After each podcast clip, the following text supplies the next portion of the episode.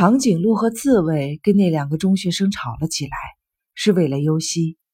那两个初中二年级的学生，一个叫食蚁兽，一个叫鲨鱼，在八号病房楼里，这俩人比长颈鹿和刺猬惹的祸还要多。食蚁兽喜欢窥视别人的隐私，一旦被他发现了什么，他肯定找茬欺负人。鲨鱼是个大个子，面无表情，他的外号让人觉得特别的贴切。经常摇晃着巨大的身躯，说打人就打人，因此被多次扣分，一直强迫出院。后经当议员的父亲活动，又回来了。食蚁兽和鲨鱼是怎么成为好朋友的呢？谁都不知道。大概是食蚁兽先找到鲨鱼吧。鲨鱼也正好没人理呢。病房里经常可以看到。说起别人的隐私来，滔滔不绝的食蚁兽的身边站着洗耳恭听的鲨鱼。鲨鱼有了食蚁兽这个朋友以后，不怎么打人了。可是只要食蚁兽因窥视别人的秘密而发生冲突，他还是要攥起拳头威胁别人。刚才在半山腰休息的时候，食蚁兽看到长颈鹿和刺猬跟优西在一起，就趁大家吃午饭的时间，带着鲨鱼找麻烦来了。有话跟你们说，食蚁兽低声的威胁道。说完，扭头就朝土桥看不到的地方走。长颈鹿和刺猬是绝对不能当孬种的，站起来就跟他过去了。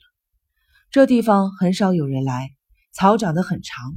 食蚁兽有鲨鱼做后盾，说话很蛮横。你们跟那个女孩是什么关系？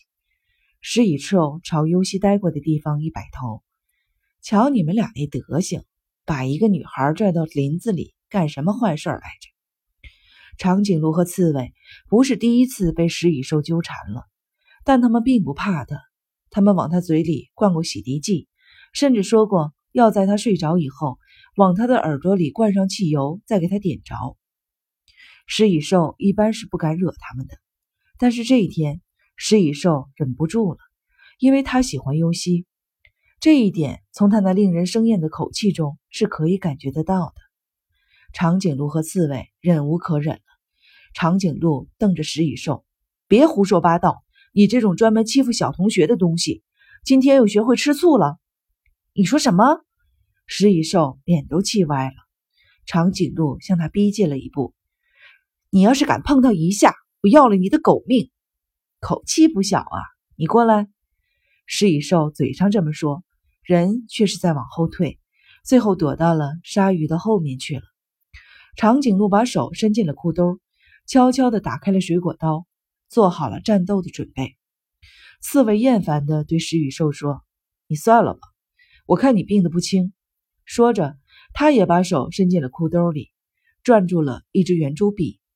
要是打起来，用这玩意扎对方一下，也能够他一枪。刺猬接着说。食蚁兽，你小子要是不重伤别人，心里就难受，是不是？这肯定是以前落下的病，肯定是被别人发现过什么秘密，被别人说长道短过。现在呢，把气撒在我们身上，你报仇的对象错了。你说你让不让人讨厌？找你的仇人报仇去，别找我们的麻烦。食蚁兽不知是气的还是伤心的，从紧咬的牙齿缝里发出了一声呻吟。身体僵直，不住地哆嗦着。鲨鱼发现自己的伙伴情况不妙，毫无表情的脸上露出了几分犹豫。不好！长颈鹿叫了一声，只见食蚁兽正直挺挺地倒下去。鲨鱼赶紧地抱住了它。刺猬对鲨鱼说：“得把它的嘴撬开。”鲨鱼用了很大的劲儿才把食蚁兽的嘴掰开。刺猬用手绢把圆珠笔裹起来，插进了他的嘴里。长颈鹿赶紧去叫医生，土桥和护士们赶来急救，食蚁兽总算是缓过劲儿来了。土桥问是怎么回事，刺猬说：“说着说着话，他就成这样。”别人谁也没有再说什么。过了一会儿，哨音响起，集合，集合了。除了尤西以外都在。长颈鹿和刺猬最早发现尤西不在，正要离开队列去找。被老师喝住，他们对老师说：“尤西不在了。”大人们命令孩子们待在原地别动，四下子寻找起来。长颈鹿和刺猬不顾命令，先后离开队列，朝尤西刚才坐着的地方跑去。简易背包还在，人却不知道去哪里了。土桥跑过来问：“这是他的包吗？”长颈鹿点点头：“是啊。”刺猬接着说：“刚才就在这儿坐着来着。”拿上包回去，土乔命令着，眉头皱成了一个疙瘩。登山疗法的实施过程中，哪个孩子一时不见了的事不是没有过？躺在草地上睡着了，到密林深处去小便了，因此耽误了集合。找一找，等一等，总是能把人找齐。可是半个小时过去了，还是不见优西的影子。等在山顶上的孩子们骚动起来。有的烦躁，有的尖叫，莫名的恐怖感笼罩在孩子们的心头。土桥跟护士和老师商量了一下，决定由一个男护士和两个女护士带孩子们下山。不管他了吗？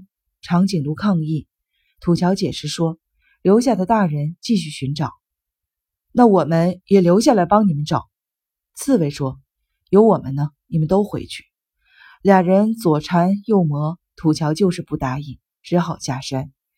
下山走得快多了，大约用了爬山的一半时间，就到了登山口。为了早些报告情况，那个男护士先跑回医院去了。大家都到达医院的时候，院方已经组织了七八个护士、教师，正准备出发去四处寻找。几个心神不安的孩子朝着八号病房楼跑去，护士们迎接出来。孩子们兴奋地哇哇大叫，护士们则一个劲儿的在安慰着孩子们，一时乱作一团。长颈鹿和刺猬趁乱离开了人群，溜到病房后面，绕道跑出了医院，向明深山跑去。俩人一边跑一边猜测着，游戏可能去哪里？是不是又到海里去了？长颈鹿扭头看着大海的方向说：“他刚来的时候，不就是跑到海里去了吗？”刺猬歪着头想了一下，要是想到海里去，何必再来爬山呢？那是不是顺着国道往嵩山方向去了？为什么去嵩山？也许什么都不为，就是想逃跑。要是顺着铁路走，说不定已经在什么地方上了火车。这一带可都是无人车站，那列车员也得卡票呀。而且，只要列车员怀疑是双海医院的孩子，马上就会跟医院联系的。这种情况已经发生过好多次了。我们住院以后，就有四个被列车员送回来的。可是，而且公路和车站，大人们都去找了。那我们去哪儿找？木梅，他好像对木梅很感兴趣，去看看。说完，俩人直奔爬山时吃过熊木梅的地方。